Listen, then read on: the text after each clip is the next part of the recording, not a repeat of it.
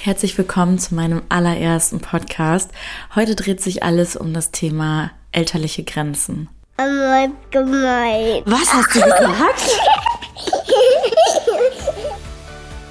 Herzlich willkommen im Podcast Gefühlsgeflüster, dem Elternpodcast. Ich bin Vanessa, Pädagogin, Gutachterin, Familientherapeutin in Ausbildung und deine Babyschlafexpertin. Ich freue mich riesig, dass du dabei bist und würde sagen, let's go! Ich freue mich riesig, dass wir mit diesem Thema starten, weil ich glaube, dass elterliche Grenzen etwas ist, was ein, was viele von uns interessiert und für viele irgendwie so fremd ist und doch so nah, weil es in so vielen Alltagssituationen präsent ist und dann irgendwie so weit in die Ferne rückt. Und das ist auch der Punkt. Im Alltag gibt es unfassbar viele Situationen, in denen elterliche Grenzen eine Rolle spielen jeder kennt sie. Also jedes Elternteil kennt Situationen, egal ob wir von Gefahrenquellen sprechen, in denen wir Grenzen setzen, weil wir Sorge und berechtigte Sorge um unsere Kinder haben oder weil wir Grenzen setzen, weil unsere eigene Grenze erreicht wurde. Das kann sein, dass wir, und wenn es nur ist, gehauen wurden. Hier setzen wir auch eine Grenze, wenn wir sagen, hey, ich möchte das nicht. Und mir ist wichtig, dass wir das jetzt einmal so ein bisschen anders anschauen und am Ende würde ich euch gerne zwei, drei Tipps mitgeben, wie ihr Grenzen setzt und was vielleicht wichtig ist bei der Grenzensetzung unseren Kindern gegenüber. Okay, lasst uns einfach mal loslegen und dieses Thema mal so ein bisschen auseinandernehmen. Ähm, wenn wir darüber reden, dass jemand Grenzen hat und dass jemand diese auch setzt, reden wir ganz häufig davon, dass wir Bedürfnisse haben und diese Bedürfnisse gesehen werden sollen oder auf jeden Fall Raum finden sollen. Das kann schon sein, dass wenn mein Kind mich haut, ich sage, hey, ich möchte nicht, dass du mich haust, aber komm doch mal in meinen Arm. Hier setze ich als Elternteil eine Grenze und sage, okay, stopp, gehauen wird hier nicht, aber das heißt jetzt nicht, dass ich dich ablehne, sondern hey, komm mal zu mir, ich nehme dich ruhig in den Arm. Manchmal sind unsere Kinder in Situationen, in denen sie nicht rauskommen. Es gibt ein Alter, das ist so um den zweiten Geburtstag. Das kann aber auch deutlich eher sein, häufig, wenn sie sich nicht anders ausdrücken können. Ich glaube, viele Krippeneltern werden das jetzt kennen, was ich sage, dass unsere Kinder sich ähm, verbal nicht oder nicht so gut verständigen können und nicht so gut für ihre Bedürfnisse oder ihre Bedürfnisse mitteilen können, dass sie auf Verhaltensweisen wie Hauen, Schubsen, Beißen zurückgreifen. Das können noch andere sein, aber das sind so, sag ich mal, diese, die am meisten vorkommen. Und um euch zu beruhigen, auch meine Kinder haben das gemacht. Also das eine Kind ist noch nicht in dem Alter, aber das andere auf jeden Fall auch. Und jeder, jede Fachkraft in der Krippe kennt dieses Thema und es sind, es ist ganz häufig so, dass sie verpflichtet sind, es den Eltern zu sagen. Ich weiß nicht, jede Einrichtung handhabt das so, aber viele und man als Elternteil sich total schlecht fühlt. Und ich spreche da aus Erfahrung. Ich habe selbst gedacht, oh, ich kenne diese Gründe und trotzdem fühlt es sich so, ja, wie soll ich sagen, so schwer anzuhören, dass das Kind schubst oder dass das Kind haut, weil das ist eigentlich ein Verhalten, was für uns überhaupt nicht geht ähm, jemanden weh zu tun. Aber es, wir müssen in diesem Moment verstehen, dass unsere Kinder, wenn sie hauen, schubsen oder beißen in diesem Alter, das nicht tun, um diesen ihrem Gegenüber bewusst zu verletzen, sondern unsere Kinder haben diese Verhaltensweisen in genau diesem Alter, um oder gerade weil sie ihre Bedürfnisse einfach nicht so äußern können und das die Sprache ist, die sie eben irgendwie rüberbringen können. Und das sollte uns einfach bewusst sein. Unsere Kinder haben keinen böswilligen Gedanken hinter diesem Verhalten in dem Alter. Das ist wichtig. Sie äußern ihre Bedürfnisse und viele Fachkräfte in der Krippe wissen das, nehmen die Kinder dann aus der Situation raus und versuchen sie dann quasi nochmal neu zu starten und ihnen zu helfen, einfach mal eben kurz zu, ich sag mal, resetten. Damit meine ich nicht, dass sie auf den Tisch oder auf den Tisch, Quatsch, auf den Stuhl gesetzt werden und ähm, da warten müssen. Dafür bin ich auf gar keinen Fall, sondern ähm, bei uns in der Krippe ist es zum Beispiel so, dass die Fachkräfte die Kinder rausnehmen und dann zum Beispiel mal eben in einen anderen Raum gehen und ähm, Gott, was wurde da mit der Großen damals gemacht? Zum Beispiel mal eben Wäsche gefaltet und dann sind sie zurückgegangen und da war die Situation schon erledigt. Aber wer auch immer das jetzt gerade hört und der sich angesprochen fühlt, dein Kind hat dieses Verhalten nicht böswillig. Und wenn du aber von deinem Kind gehauen wirst, gebissen wirst und oder gekniffen wirst, heißt das jetzt nicht, dass du ähm, ein, ich sag mal in Anführungszeichen, schlechtes Elternteil bist, weil du ein Bedürfnis übersiehst, sondern es ist einfach nur so, dass dein Kind sich dir mitteilen möchte. Und ja, du darfst in dieser Situation auch sagen, ich möchte das nicht. Immer altersgerecht und immer so, dass unsere Kinder es verstehen. Ein einjähriges Kind wird es anders verstehen als ein fünfjähriges Kind. Ähm, und immer so, dass unsere Kinder verstehen können, wieso wir Grenzen setzen. Das ist schon gerade so ein bisschen ein Ansatz, wie es richtig geht komme ich gleich noch zu. Ähm, bedeutet also, wenn dein Kind dich haut, darfst du sagen, ich möchte das nicht, das tut mir weh. Und wenn dein Kind es immer wieder tut, gerade so, wenn es sehr klein ist, weil irgendwie ist ja auch das Verhalten von Mama oder Papa oder anderen Bezugspersonen irgendwie ja auch so ein bisschen witzig, weil ähm, immer wenn ich das mache, kommt irgendeine Reaktion. Heißt ja, es passiert immer was, wenn ich etwas mache und das finde ich irgendwie ganz cool. Zumindest ist mein Einjähriger gerade so. Ähm, und ich nehme ihn dann immer aus den Situationen raus. Ich nehme ihn auf den Arm und lenke ihn ab, sodass wir gar nicht erst in diese Spirale reinkommen. Ich sage ganz klar, ich möchte das nicht, das tut mir weh. Und wenn er es dann nochmal macht, und er lacht meistens dabei, weil er einfach diese Reaktion von mir witzig findet oder wie auch immer einschätzt, dann nehme ich ihn auf den Arm und dann gucken wir irgendwas anderes. Und dann hat sich die Situation meist auch schon erledigt.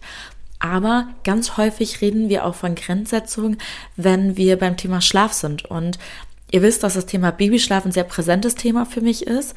Ähm, also auch beruflich ein sehr präsentes Thema. Wahrscheinlich wissen das auch sehr viele, die mir hier zuhören, aber bestimmt nicht alle. Und beim Thema Babyschlaf ist es so, dass mir ganz oft in Beratungen oder in Coachings mitgeteilt wird, hey, mein Kind, was für Situation hatte ich? Ähm, beißt, ja, beißt mir in die Brustwarze, das kommt eher seltener vor. Oft häufig ist das so Kneifen äh, im Dekolleté-Bereich oder am Ohr zupfen. Ich hatte auch mal eine Mama, da war das am, an der Augenbraue oder am Hals. Und ich sag mal so, solange das für dich als Elternteil total in Ordnung ist, brauchst du rein gar nichts daran ändern.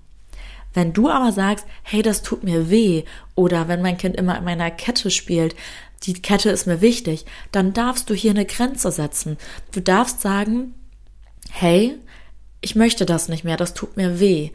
Aber wichtig, und das ist wirklich wichtig, ist, dass du deinem Kind nicht das Gefühl gibst, dass du es ablehnst. Und jetzt bitte nicht in Panik verfallen und dann auf einmal auf das Kind ähm, sich stürzen und irgendwie ganz viel knuddeln oder sonstiges, sondern zeig deinem Kind, dass du trotzdem da bist. Das kann schon sein, dass wenn du dein Kind in den Schlaf trägst und es ähm, geht bei dir in den Dekolleté-Bereich oder an den Hals oder Haare oder so und du möchtest das einfach nicht mehr, weil es dir weh tut oder weil du einfach sagst, nee, ich möchte das jetzt einfach nicht mehr und deiner eigenen Entscheidung oder aus deiner eigenen Entscheidung heraus das sagst, dann darfst du das.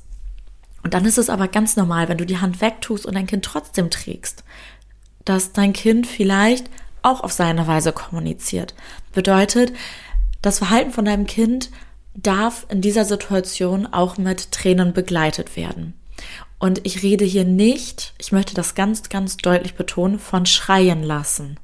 Auf gar keinen Fall, sondern ich rede hier davon, dass unser Kind, nehmen wir mal die Situation, wir tragen unser Kind, es geht in unseren Haaren oder Dekolletébereich und wir sagen, hey, wir wollen das nicht mehr, nehmen die Hand weg und unser Kind weint, weil es möchte trotzdem an die Haare oder in den Dekolleté-Bereich.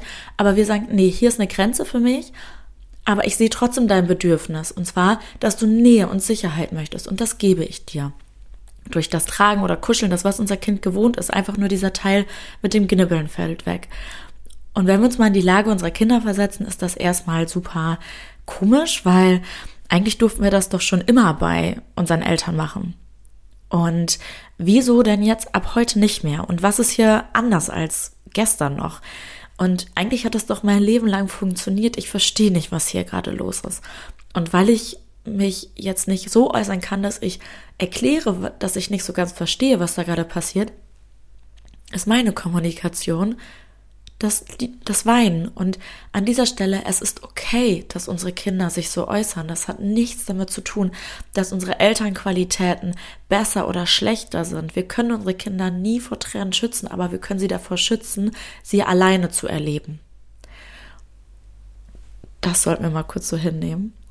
Ähm, und in dem Moment, wenn ich sage, in dieser Situation heraus, ich möchte das nicht, dann darf ich auch zu meinem Kind reden und darf, sagen, ich möchte das nicht mehr, aber ich habe dich trotzdem lieb und ich trage dich und ich bin hier.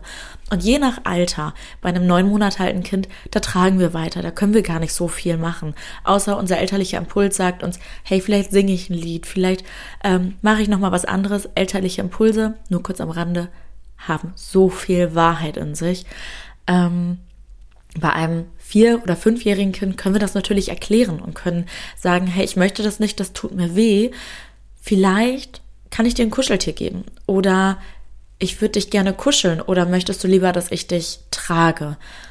Dass wir unseren Kindern wirklich kommunizieren, egal ob von der Körpersprache her oder von der verbalen Kommunikation. Ich bin immer noch da, das ändert nichts an dieser Situation, aber irgendwie ist hier eine Grenze erreicht.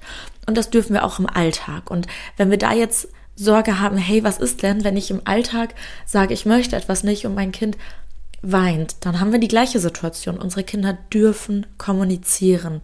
Niemals alleine und immer in Begleitung, aber sie dürfen.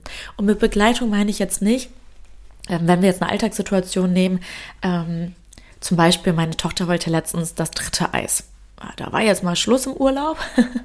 ähm, so das dritte Eis nach dem Mittagessen haben wir gesagt, nee, du kannst gern heute Abend noch eins haben. Und bevor jetzt jemand denkt, oh je, drei Eis, bei uns ist im Urlaub immer alles ein bisschen entspannter als im Alltag. Bei uns im Alltag wird es die Situation nicht geben, aber im Urlaub, hey, da lassen wir mal alle fünf gerade sein, da sind wir in einer ganz anderen Situation. Auf jeden Fall haben wir da gesagt, nee, ein drittes Eis muss jetzt nicht sein, du kannst gerne heute Abend noch. Ähm, Du hattest auch schon zwei, das finden wir, das reicht. Und dann wurde verständlicherweise, ich kann das total verstehen, mit Wut und Tränen reagiert. Und kurz zu Verständnis, meine Tochter war zu dem Zeitpunkt drei Jahre alt und ähm, ich konnte das verstehen. Weil sie hatte eigentlich den größten Wunsch, sich noch ein Eis zu holen. Und da hat jemand, also wir sind jemand, äh, Nein gesagt zu einer Situation, die ich mir gerne wünschen würde. Und dann darf ich weil ich auch mit drei Jahren mich vielleicht noch nicht so klar ausdrücken kann in diesen emotionalen Situationen, durchaus auch mit Tränen reagieren. Und das ist okay. Und das haben wir ihr auch gesagt. Also, ich habe mich runtergebeugt zu ihr und das nochmal für alle, die mir hier gerade zuhören, geht auf Augenhöhe. Stellt euch nicht hin und eure Kinder sind auf dem Boden, sondern kniet euch hin. Eventuell habt ihr noch eine Hand auf zum Beispiel der Schulter oder so dass euer Kind wirklich das Gefühl habt, hey, Mama, Papa oder welche Bezugsperson auch immer hat mich im Blick. Und ähm, ich habe mich hingekniet und habe zu ihr gesagt, ich kann verstehen, dass du gerade traurig bist, aber ich möchte, wir möchten nicht, dass du jetzt noch ein Eis isst. Wie wäre es denn, wenn du dir heute Abend noch eins nehmen kannst? Wahrscheinlich habe ich es nicht genau in dem Wortlaut gesagt, aber sinngemäß schon. Und ähm, sie hat nicht sofort aufgehört. Und dann habe ich sie auf den Arm genommen und gesagt, soll ich dich kurz kuscheln? Oder wollen wir uns vielleicht einen Apfel zusammenholen und den schälen? Ähm, ich habe sie versucht, so ein bisschen aus der Situation rauszuholen und ihr trotzdem altersgerecht versucht zu erklären, wieso wir so entschieden haben. Und ja, wir sind bei Grenzen geblieben. Und das ist jetzt ein wichtiger Punkt beim Thema Grenzen. Grenzen sollten in vielen Fällen, wenn sie da sind, wie zum Beispiel, oh, jetzt fällt mir gerade kein Beispiel ein, ähm, ich sag mal jetzt auf Medienkonsum bezogen, wenn ein vierjähriges Kind ähm, 30 Minuten eine Serie gucken kann, bitte projiziert das jetzt nicht auf irgendwen, sondern das ist jetzt einfach nur ein Beispiel, ähm, dann sollen diese Grenzen immer gleich bleiben. Aber Ausnahmen bestätigen die Regel. Das ist wichtig, weil wir dürfen dann ruhig mal sagen, hey, du kannst vielleicht viermal die Woche für eine halbe Stunde Medienkonsum haben, Fernsehkonsum, äh, meine ich jetzt explizit damit, aber es kann natürlich auch was anderes sein. Und alles darüber hinaus, das wäre jetzt für uns, also im Alltag keine Option, aber vielleicht machen wir mal am Wochenende, wir in unserem Fall machen das mit unserer vierjährigen Tochter, wenn sie so ein Marmeladenglas-Moment zieht, machen wir einen Videoabend. Dann darf auch mal so ein Film geguckt werden, zumindest bis die Aufmerksamkeit sinkt. Und dann darf dabei mal Popcorn geguckt werden. Und eigentlich ist ja unsere Grenze eine halbe Stunde am Tag. Und jetzt machen wir es ja aber so, dass wir am Wochenende, wenn sie so einen Moment zieht, auch durchaus mal länger Fernsehen gucken.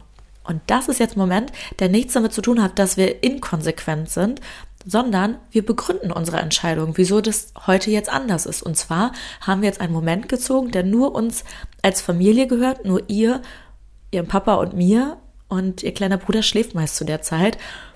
Und den genießen wir bewusst. Und das hat seine Begründung, dass sie das dann länger darf.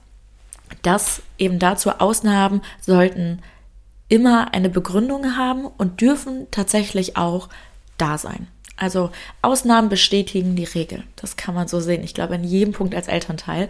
Ähm, wenn unsere Kinder Grenzen setzen von sich aus, dann ist das auch total legitim, weil das dürfen sie auch. Umso älter sie werden, umso mehr spielt auch die Autonomiephase eine Rolle und umso mehr Grenzen werden von ihnen gesetzt und einfach auch sich selber zu formen. Sie lernen sich selber kennen, sie lernen ihre eigenen, ich sag mal, Willen kennen, ihre eigene Persönlichkeit und sie schwanken da einfach noch so ein bisschen und da dürfen sie sagen, wenn sie etwas nicht wollen. Und das ist genauso okay, als wenn wir sagen, wir möchten etwas nicht und dafür eine Begründung haben.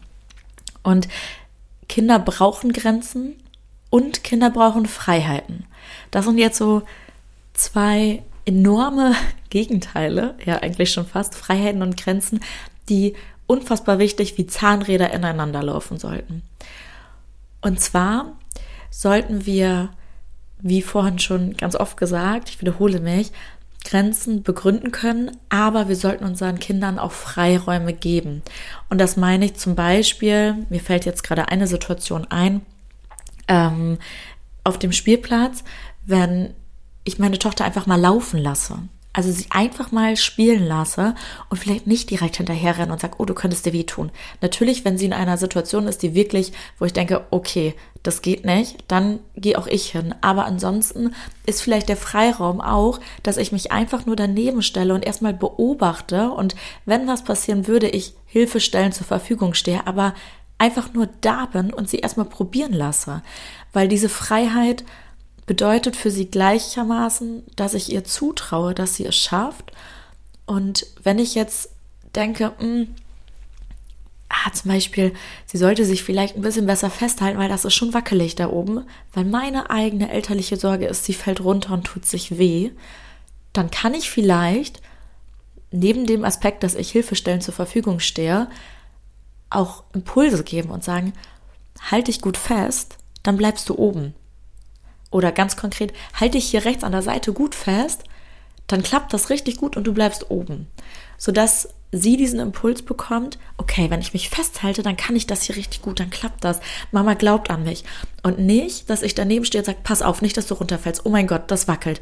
Dadurch kommt es bei ihr so an, als wenn ich das Gefühl habe, sie schafft das nicht und sie fällt runter. Und vielleicht verknüpft sie dann immer wieder mit dieser Situation, ich kann das nicht, ich kann das nicht, ich kann das nicht, ich fall runter. Und für mich als Elternteil ist es enorm wichtig, ihr da die Resilienz mitzugeben und zu sagen, du schaffst das, glaub an dich, ich gebe dir kleine Impulse, wie du es schaffen kannst und dann lasse ich dir den Freiraum, diesen Weg zu gehen. Natürlich stehe ich Hilfestellen zur Verfügung, ja, also wenn sie jetzt wackeln würde, runterfallen würde, dann hätte ich sie sofort. Aber ihr das Gefühl zu geben, sie kann es, bringt unsere Kinder dazu, dass sie diese Selbstwirksamkeit und dieses ich schaffe das, ich kann das so unfassbar verinnerlichen. Das könnt ihr auf so unfassbar viele verschiedene Situationen münzen. Montessori ist ein so mega, mega, mega tolles, ich nenne es mal Tool, ähm, und, um unseren Kindern diese Selbstwirksamkeit mitzugeben. Sie können oder wir geben ihnen die Möglichkeit, altersgerecht Sachen selbstständig zu erledigen. Wir geben ihnen die Möglichkeit. Und wenn sie dann sagen, Mama, Papa, könnt oder könnt ihr das bitte machen, dann heißt es nicht, dass wir sie verwöhnen, wenn wir das machen, sondern hey, ja, okay, wenn du das möchtest, kannst, kann ich das gerne machen. Ich glaube, du kannst das auch selber, aber natürlich kann ich das auch gerne machen. Und das ist immer noch so, ein, so eine unfassbare Wichtigkeit. Ich glaube, dazu machen wir mal eine extra Podcast-Folge zum Thema Resilienzen weil das Wort wird vielleicht vielen nicht äh, geläufig sein und das ist faktisch ein so unfassbar prägender Bestandteil für das ganze Leben. Ich kann es nicht anders sagen. Äh, Resilienzen stärken uns in schwierigen Situationen, in Konfliktsituationen oder, oder, oder. Und da ist es einfach wichtig für uns, dass wir diese Grenzen eben, also dass wir das kommunizieren können und dass nee, wir machen das mal so, wir machen dann eine extra Podcast-Folge zum Thema Resilienz, damit wir jetzt hier nicht ähm, vom Thema zu weit abkommen, weil ich glaube, das hat auch eine extra, eine extra Folge verdient. Da gibt es unfassbar viel zu, zu erzählen. Also, Grenzen und Regelsetzungen sollten alters- und situationsangemessen sein. Wir sollten die Bedürfnisse unserer Kinder immer sehen. Wir sollten sie sehen und achten, aber auch wir als Eltern haben Bedürfnisse und die dürfen gesehen werden. Nur weil ich Elternteil geworden bin, heißt das nicht, dass ich mein Leben zu 100 Prozent auf mein Kind projiziere, sondern mein Kind gehört zu mir. Wir sind ein Team und ja, wenn ich es als wahrnehme, steht mein Kind immer, ich würde mal sagen, wir sind in einer Waage, aber die Bedürfnisse sind immer die, die als erstes gesehen werden sollten, also die höher steigen. Aber diese Waage sollte immer mal oder sollte hauptsächlich in der Mitte sein. Es gibt immer mal Situationen, in denen wir nicht im Gleichgewicht sind. Total okay, weil wer ist das schon immer? Aber so hauptsächlich sollten wir versuchen, uns so in der Waage zu halten und damit meine ich auch das ganze Familienleben. Jedes Familienmitglied, das zu dieser also das zu diesem System gehört, hat sein Recht, gesehen zu werden. Und der Familientisch, symbolisch gesehen, ist ein so äh, für mich schönes Symbol, weil stellt euch vor, ihr setzt euch alle an einen Tisch, jeder packt seine Bedürfnisse auf den Tisch und dann wird abgewägt, welches gerade einfach das Wichtigste ist. Immer mit ersten Blick auf das Bedürfnis unseres Kindes, aber ähm, jeder von uns hat das Recht, sein Bedürfnis zu äußern. Und das ist halt nochmal wichtig bei der Grenz- und Regelsetzung zu wissen. Also, ich gebe euch mal jetzt mal eben, jetzt sind wir mal an einem Punkt, da gebe ich euch mal ein paar Fakten mit. Kinder dürfen Grenzen haben. Ihr solltet sie immer alters- und bedürfnis- und situationsangemessen kommunizieren. Das heißt, ein einjähriges Kind versteht Grenzkommunikation anders als ein fünfjähriges Kind. Ein einjährigen Kind sage ich, hey du, ich möchte das nicht. Und einem oder nimmst dann aus der Situation raus und sag, hey, das tut mir weh. Einem fünf Jahre alten Kind kann ich schon eher sagen, ich möchte nicht, dass du mich haust, das tut mir weh, bitte lass das. Oder, ja, das war jetzt vielleicht nicht so ein konkretes Beispiel, wo man ähm, noch besser erklären kann, aber ähm, was gibt's denn sonst für Situationen? Naja, nehmen wir mal die Eissituation oder Fernsehkonsum. Nimm mal Fernsehkonsum. Wenn ich jetzt sage, nee, eine halbe Stunde und dann ist Schluss, wenn unser Kind dann sagt, ähm, ja, aber ich möchte noch, können wir ganz klar sagen, hey, das ist doch so, das haben wir abgesprochen und bei uns gibt es die Ausnahme am Wochenende, da können wir das gerne anders machen. Mir ist das wichtig, dass wir nicht so viel Zeit am Fernseher oder vorm Fernseher verbringen, dass wir lieber in dieser Zeit noch eine Runde spielen und die Zeit zusammen besser nutzen, als wenn wir da die ganze Zeit sitzen und nur den Fernseher anschauen. Ist das okay für dich? Oder ähm, dass wir auf jeden Fall Dinge altersgerecht erklären und ähm, eine Begründung dafür finden, dass sie nicht zusammenhangslos quasi ja hergeholt sind. Dann ist es wichtig, dass wir in Ich-Botschaften reden, dass wir nicht sagen, du sollst jetzt das und das, du hast das und das gemacht, du hast mich gehauen, du hast dir eine Süßigkeit mehr geholt, als du durftest. Ähm, du bist vom Grundstück weggegangen, obwohl ich gesagt habe, du bleibst im Garten. Oh, das kommt immer ganz schwer an. Sondern versucht es so zu sagen, dass ihr sagt, hey, ich möchte gerne, dass du hier im Garten bleibst und vielleicht nicht unbedingt auf die Straße gehst, da ist es gefährlich. Oder ich möchte, dass du dich an die Absprachen hältst, dass du dir eine Handvoll Bonbons nimmst, ist jetzt alles nur ein Beispiel, und nicht zwei Hände voll. Ihr merkt schon, wenn ihr vielleicht einfach nur diesen Podcast gerade auf euch wirken lasst, dass Du-Botschaften, egal ob auf unsere Kinder projiziert oder auf Erwachsene, ganz anders ankommen als Ich-Botschaften. Bedeutet, redet immer aus der Ich-Perspektive. Erzählt oder erklärt euren Kindern, dass aus der Ich-Perspektive, wieso ihr diese Grenzen setzt und was die Begründung dahinter ist. Dann der nächste Punkt, habe ich gerade auch schon gesagt, Ausnahmen sollten begründet sein und Ausnahmen sollten immer eine Möglichkeit finden, im Alltag Platz zu haben. Also, zu 80 Prozent gilt die Regel, aber diese 20 Prozent, in der wir einfach frei entscheiden dürfen, die ist natürlich immer noch da. So wie wir als Eltern einfach für uns oder uns es vorstellen, weil am Ende ist es so, dass jede Familie ihre eigenen Prinzipien, ihre eigenen Normen und ihre eigenen Richtigkeiten hat. Und das genau ist das, was ich euch immer sagen möchte. Das ist okay. Jeder hat das Recht, seine eigenen Grenzen zu setzen und diese aus dieser eigenen Richtigkeit heraus. Und jeder von uns möchte das Beste für unsere Kinder. Das setze ich mal voraus. Aus dem Grund gilt es für alle anderen oder sollten alle anderen niemals diese oder diese Grenzen oder Verhaltensweisen von anderen kommentieren oder niederreden oder oder oder, denn keiner von uns weiß wirklich, aus welcher Intuition heraus das gemacht worden ist. Ähm, ich gebe euch auch da mal ganz kurz ein Beispiel. Ähm, das, ich habe eine Mama aktuell im Coaching, die möchte nicht mehr in den Schlaf stillen und Hinweis, bevor das falsch verstanden wird. Es heißt nicht, dass jeder nicht, dass keiner in den Schlaf stillen darf, aber sie möchte eben für sich persönlich diesen Schritt gehen.